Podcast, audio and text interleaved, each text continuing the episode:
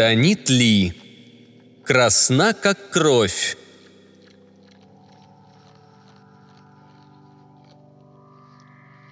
Прекрасная королева-ведьма распахнула резные костяные дверцы, закрывавшие волшебное зеркало.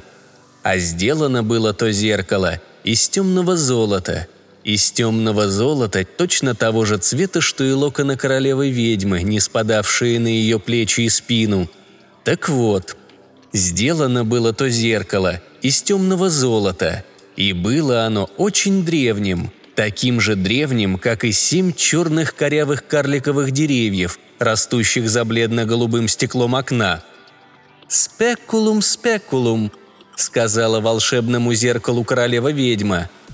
«Дей грация». «Валенте део, аудио», — ответило зеркало. «Зеркальце мое», — спросила королева-ведьма. «Ответь, кого ты видишь?» «Вижу тебя, госпожа», — отвечало зеркало, — «и всех в нашей земле, кроме одного». «Зеркало, зеркало, кого же ты не видишь?» «Не вижу одной только Бьянки». Королева-ведьма осенила себя крестным знамением. Закрыв дверцы зеркала, она медленно подошла к окну и взглянула сквозь бледно-голубое стекло наружу – на древние карликовые деревца. 14 лет тому назад здесь, у этого самого окна, стояла другая женщина, совсем не такая, как королева-ведьма. Волосы ее были черны и не спадали вниз до самых щиколоток, а одета она была в багровое платье, перепоясанное высоко под самой грудью, так как совсем скоро ей предстояло родить на свет дитя – Распахнув застекленные рамы, она выглянула в зимний сад, где съежились среди сугробов старые деревья. Взяв костяную иглу, она вонзила ее в палец и стряхнула на землю три ярко-красные капли. «Пусть будут у моей дочери», — заговорила женщина, — «волосы черные, как мои, черные, как эти кривые колдовские деревья.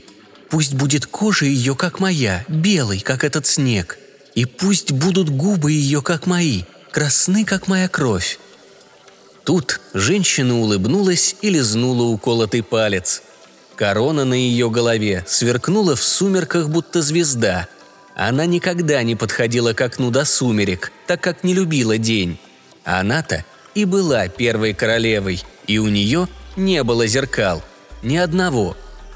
Вторая королева, королева-ведьма, обо всем этом знала – Знала, что первая королева умерла, рожая дочь. Гроб с ее телом отнесли в собор, прочли за упокойную мессу.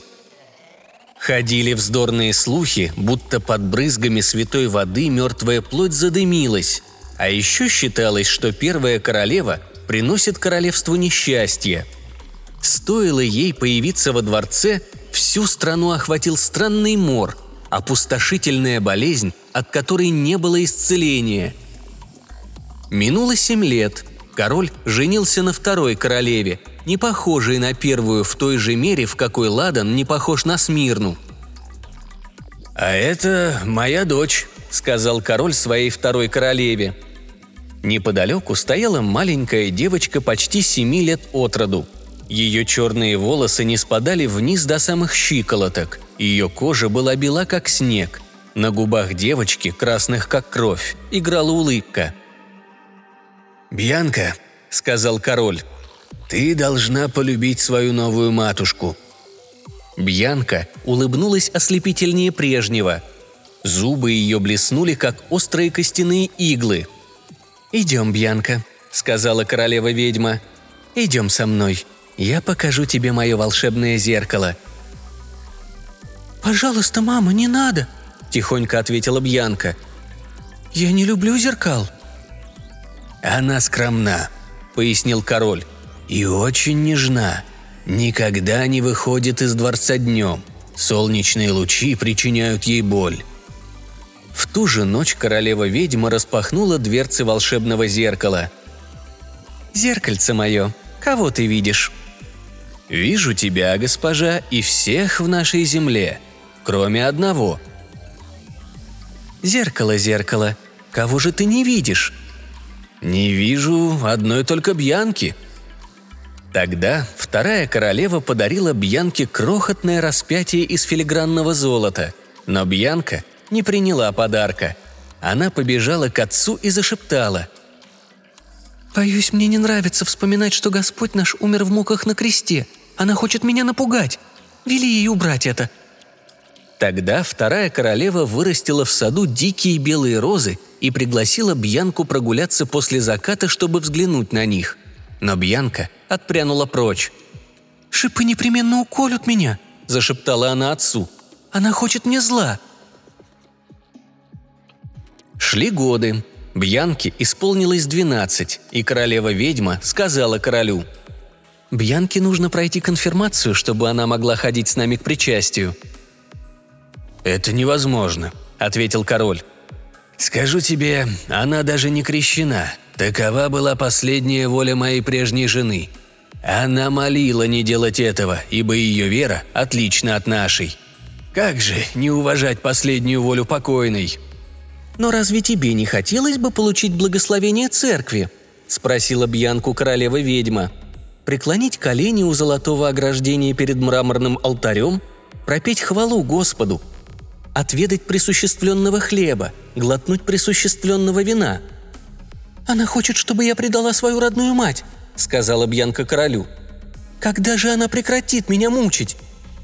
В тот день, когда Бьянке исполнилось тринадцать, она поднялась с постели и увидела на простынях пятно. Красное-красное, будто роза. «Теперь ты стала женщиной», — сказала ей нянюшка. «Да», — откликнулась Бьянка. И подошла она к ларцу с драгоценностями родной матери и вынула из него материнскую корону и водрузила ее на голову. И когда она шла в сумерках под древними черными деревьями, корона сверкала, будто звезда — и опустошительная хворь, не тревожившая земли королевства вот уже 13 лет, внезапно вспыхнула снова, и исцеления от нее не было.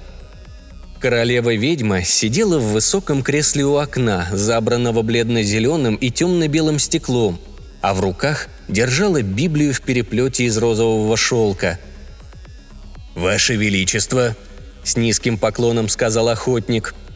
То был человек лет сорока, Сильный, приятный на вид, искушенный и в тайнах леса, и в оккультных знаниях земли. И убивал он без колебаний. Таково уж было его ремесло. Убивал и хрупких стройных оленей, и лунокрылых птиц, и пушистых зайцев с печальным всепонимающим взглядом. Да, он жалел их, но жалея, убивал. Жалость не могла помешать ему. Таково уж было его ремесло. «Посмотри в сад», сказала королева-ведьма.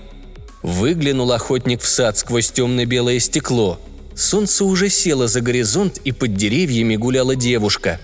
«Там принцесса Бьянка», — сказал охотник. «А еще что?» — спросила королева-ведьма. Охотник перекрестился. «Сохрани меня, Господь, владычица, не скажу». «Но знаешь?»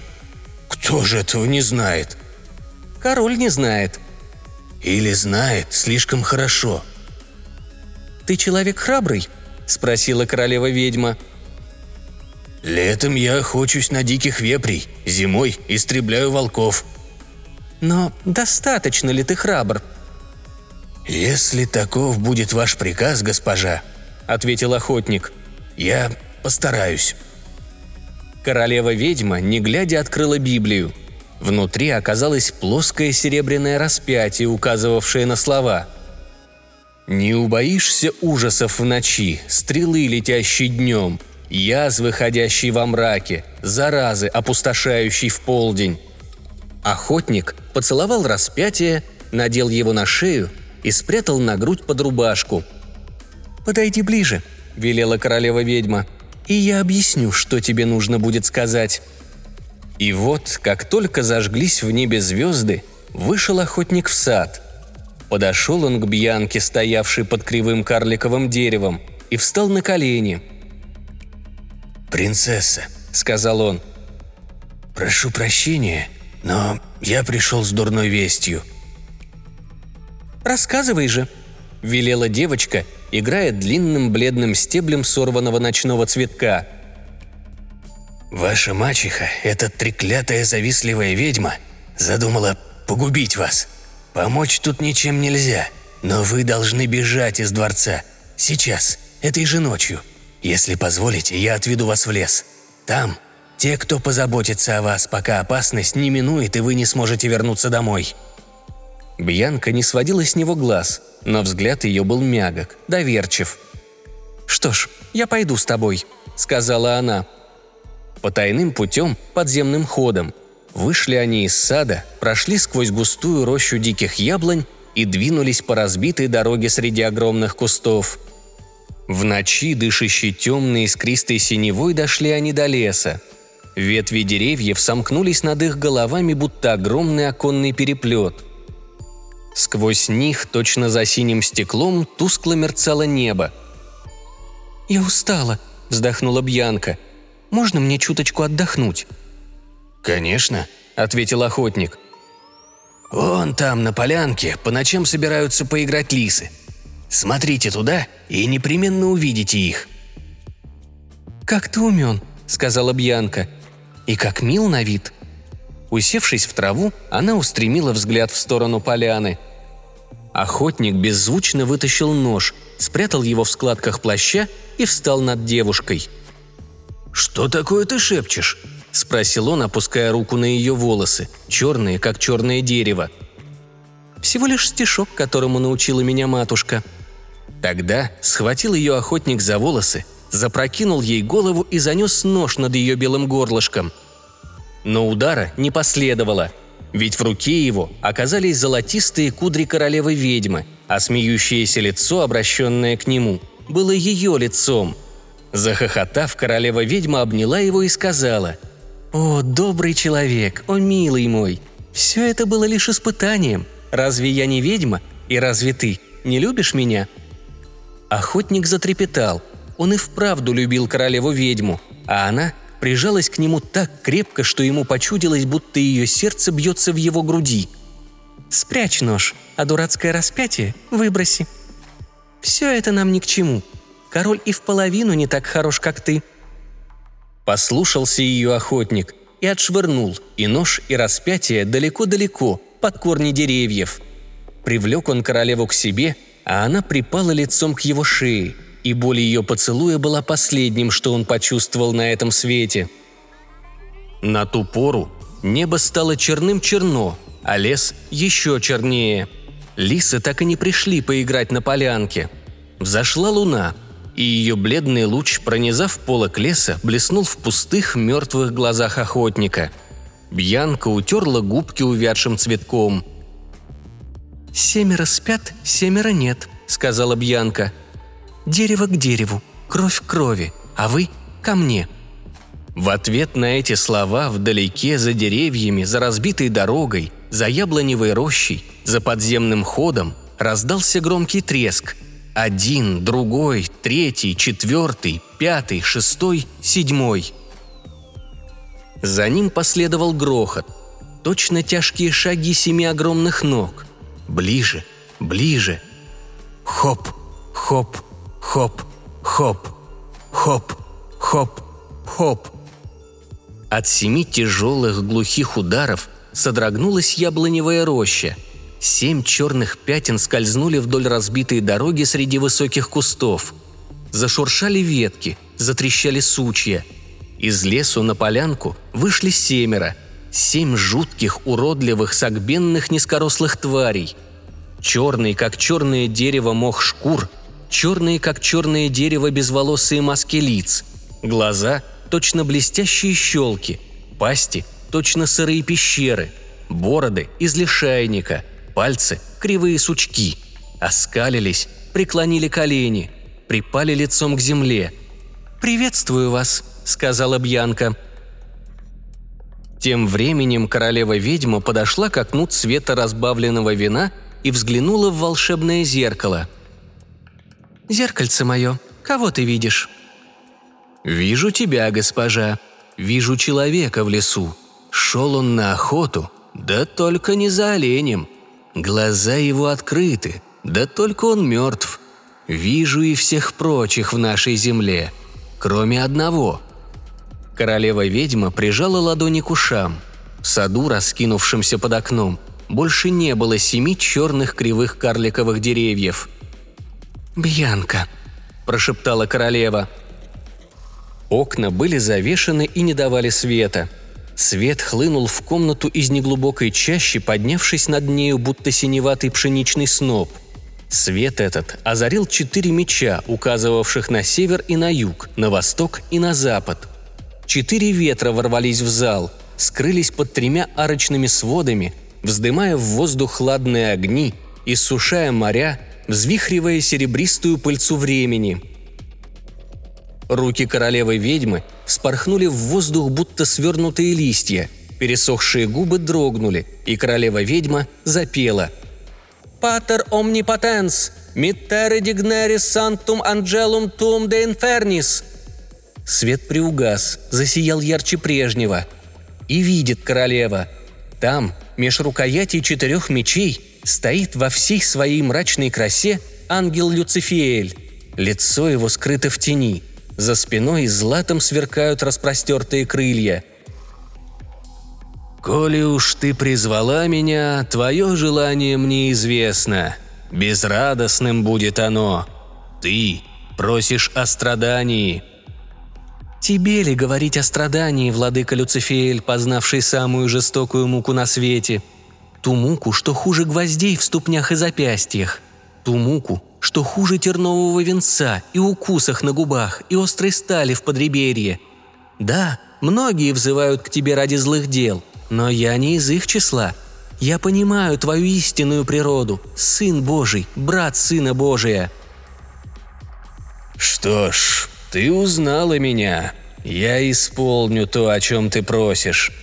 И с этими словами Люцифиэль, именуемый некоторыми сатаной, князем мира сего, однако ж по замыслу Божию, левая длань, шуйца Господа, призвал с небес молнию и поразил ею королеву-ведьму – Ударила молния королеву в грудь, и рухнула королева замертво. Сноп света, поднимавшийся над чашей, озарил золотые глаза ангела. И как не ужасен был взор их, они были полны сострадания. Миг, и четыре меча разлетелись в дребезги, и Люцифель исчез. А королева-ведьма с трудом поднялась с пола. Вся красота ее исчезла, как не бывало – прекрасная королева превратилась в дряхлую слюнявую старуху. Сюда, в чащу леса, солнечный свет не проникал даже в ясный полдень. В траве там и сям виднелись цветы, но все они были бесцветны. С черно-зеленой крыши над головой свисали тенета густого зеленоватого полумрака, в котором порхали бабочки-альбиносы, да трепетали точно в горячке мотыльки – Стволы деревьев были гладки, словно стебли подводных трав. Здесь среди бела дня порхали летучие мыши и птицы, тоже считавшие себя летучими мышами. И был здесь склеп, поросший мхом. Кости, выкатившиеся наружу, лежали в беспорядке у подножия семи корявых карликовых деревьев. Да, выглядели они как деревья, но иногда они двигались, а иногда среди морщин их коры поблескивало во влажном сумраке нечто вроде узкого глаза или клыка. В тени от двери склепа сидела, расчесывая волосы Бьянка. Вдруг густой сумрак дрогнул, встревоженный шарканьем шагов. Семь деревьев, семь карликов повернули головы на звук. Из лесу на поляну вышла безобразная дряхлая старуха. Спина ее была согнута дугой – отчего голова, сплошь в морщинах, почти лишенная волос, как у стервятника, хищно торчала вперед. «Вот мы наконец-то и здесь!» Скрипучим, как у стервятника, голосом проскрежетала старуха. Подойдя ближе, она с трудом опустилась на колени и пала перед Бьянкой ниц, уткнувшись лицом в траву среди блеклых цветов. Бьянка глядела на нее во все глаза – Старуха поднялась и обнажила в улыбке желтые пеньки зубов. «Я пришла к тебе от ведьм с низким поклоном и с тремя дарами», — сказала она. «Зачем тебе это?» «Ишь, какое шустрое дитя! А ведь ей всего четырнадцать!» Зачем? Из страха перед тобой. Я принесла дары, чтобы снискать твое благоволение». Услышав это, Бьянка рассмеялась. «Что ж, показывай». Старуха взмахнула рукой в зеленоватом воздухе, и в руке ее появился шнур из пестрого шелка, затейливо переплетенного с человеческими волосами. «Вот пояс, что защитит тебя от злых козней попов, от распятия, от потира, от этой треклятой святой воды. Вплетены в него и волосы непорочной девы, и волосы женщины нестрогого нрава, и волосы покойницы. А вот еще взмах руки, и на ладони старухи появился лаковый гребень, расписанный лазурью по зелени. «Вот, гребень из самых морских глубин, русалочья безделка, чтоб очаровывать и повелевать. Расчеши им локоны, и ноздри мужчин наполнит аромат моря, а уши – рокот волн. И этот рокот свяжет их надежнее любых цепей. И напоследок, – добавила старуха, – тот древний символ коварства – тот красный Евин плод, то самое яблоко, румяное, как кровь. Откуси кусочек, и разом познаешь все зло, которым похвалялся змей». Взмахнула старуха рукой в последний раз, добыла прямо из воздуха яблоко и вместе с поясом и гребнем подала его Бьянке. Но Бьянка окинула взглядом семь кривых карликовых деревьев. «Дары мне по нраву», — сказала она но я не слишком доверяю ей». Из клочковатых бород выглянули наружу безволосые маски. Блеснули щелки глаз, щелкнули сучковатые когти. «Но все-таки», — продолжала Бьянка, — «я позволю ей повязать мне пояс и расчесать волосы гребнем». Старуха, расплывшись в глупой ухмылке, повиновалась и заковыляла к Бьянке, будто жаба. Повязала ей пояс, расчесала надвое волосы, Зашипели, брызнули искры. От пояса ослепительно белые, от гребня цвета павлиньего глаза. «А теперь, старуха, отведай-ка сама свое яблоко». «Какая честь для меня!» – заскрипела старуха. «Расскажу сестрицам, что разделила с тобой этот плод. Тот-то они позавидуют». С этими словами вгрызлась старуха в яблоко, шумно зачавкала, проглотила, да еще облизнулась. Тогда и Бьянка взяла яблоко, впилась в него зубками и, вскрикнув, поперхнувшись, вскочила на ноги. Ее волосы заклубились в воздухе, словно черная грозовая туча. Лицо ее посинело, почернело, как аспидная доска, и снова сделалось белым. Пала Бьянка среди бледных цветов и замерла, не шевелясь и даже не дыша. Семь карликовых деревьев засучили лапами, затрясли клочковатыми бородами, но все напрасно. Без помощи Бьянки они не могли сдвинуться с места. Их когти рванули старуху за редкие волосы, за плащ, но та, проскочив между ними, пустилась бежать. По залитым солнцем лесным полянам, вдоль разбитой дороги, через яблоневую рощу, в тайный подземный ход. Вернувшись по тайным ходам во дворец, старуха поднялась по тайной лестнице в покое королевы – Спина ее согнулась чуть ли не вдвое, ладонь была прижата к ребрам. И вот костлявые пальцы старухи распахнули резные костяные дверцы волшебного зеркала. «Спекулум, спекулум! Да грация! Кого ты видишь?» «Вижу тебя, госпожа, и всех в нашей земле. И вижу я гроб». «Чье тело лежит в том гробу?» «А этого я не вижу. Должно быть, Бьянки?» Старуха, она-то и была прекрасной королевой-ведьмой. Устала опустилась в высокое кресло перед окном из огуречно-зеленого и темно-белого стекла. Лекарства и снадобья ждали, готовые избавить королеву от безобразной колдовской старости, насланной на нее ангелом Люцифиэлем, но она не спешила прибегнуть к ним. Яблоко таило в себе частицу тела Христова, гостью, святое причастие – Положив на колени Библию в переплете из розового шелка, королева-ведьма открыла ее не глядя. И в страхе прочла первое попавшееся на глаза слово «Резуркет». Казалось, гроб отлит из стекла, из стекла молочно-белого цвета, а появился он вот как. От кожи Бьянки поднимался тоненький белый дымок. Она дымилась, как дымится огонь, угасающий под каплей воды. А все – кусочек святого причастия, застрявший в ее горле. Он-то, словно вода, погасившая ее огонь, и заставил ее задымиться. Затем на землю пала ночная роса. К полночи похолодало. Вот дым угасающей бьянки и застыл вокруг нее льдом. А иней украсил глыбу туманного льда, внутри которой покоилась Бьянка серебряными узорами. Холодное сердце Бьянки не могло растопить лед. Не растаял он и в зеленом, лишенном солнца сумраке дня. Оставалось лишь любоваться на нее, распростертую в гробу сквозь стекло. И как же прекрасна Бьянка была с виду! Черна, как черное дерево, бела, как снег, румяна, как кровь. Над гробом нависли семь карликовых деревьев. Шли годы. Деревца разрастались, раскинули ветви, укачивая гроб точно в колыбели. Глаза их сочились плесенью и зеленой смолой. Янтарно-зеленые капли застыли поверх стеклянного гроба россыпью драгоценных камней. «Кто это лежит здесь под деревьями?» – спросил принц, выехавший на полянку – Казалось, он привел за собой золотую луну, озарившую золото его кудрей и золото его доспехов, и его плащ белой парчи, расшитый золотым и черным, кроваво-алым и васильково-синим. Его белый скакун ступал по блеклым цветам, но стоило коню поднять копыта, цветы поднимались вновь. С седельной луки свисал щит, и странный же то был щит.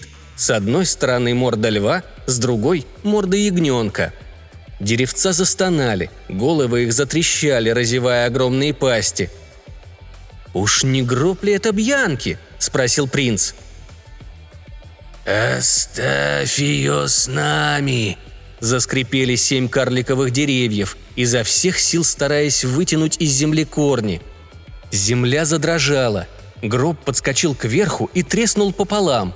Бьянка кашлянула и от толчка кусочек святого причастия выскочил из ее горла. Гроб разлетелся на тысячу осколков. Обьянка села, удивленно взглянула на принца и улыбнулась. «Привет тебе, любимый», — сказала она.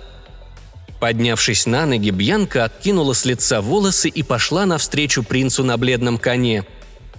Но, сделав шаг, она очутилась в сумрачном пурпурном зале. Еще шаг — и пурпурный зал сменился алым, и свет, исходящий от алых стен, пронзил ее точно тысяча ножей. Еще шаг, и Бьянка вошла в желтый зал, и там услышала плач, раздиравший уши. Казалось, и тело, и кости ее исчезли, осталось лишь бьющееся сердце. Биение сердца сделались парой крыльев, и Бьянка взлетела. Вот она ворон, а вот сова – Устремившись вперед, она влетела в искристое стекло. Сияние опалило ее, раскалило до бела, сделало белой, как снег. Теперь она стала голубем. Усевшись на плечо принца, она спрятала голову под крыло. В ней больше не было ни черного, ни красного. «Начни все заново, Бьянка», — сказал принц, снимая ее с плеча. На его запястье белела отметина, будто звезда, когда-то сюда вбили гвоздь. Бьянка вспорхнула ввысь, пронеслась над пологом леса и влетела в открытое окно. Изящное окно цвета разбавленного вина. Она была во дворце, и было ей семь лет от роду. Новая матушка, королева-ведьма, повесила ей на шею филигранное золотое распятие. «Зеркальце мое», — спросила королева-ведьма, — «ответь, кого ты видишь?» «Вижу тебя, госпожа», — отвечало зеркало, — «и всех в нашей земле. Вижу и Бьянку».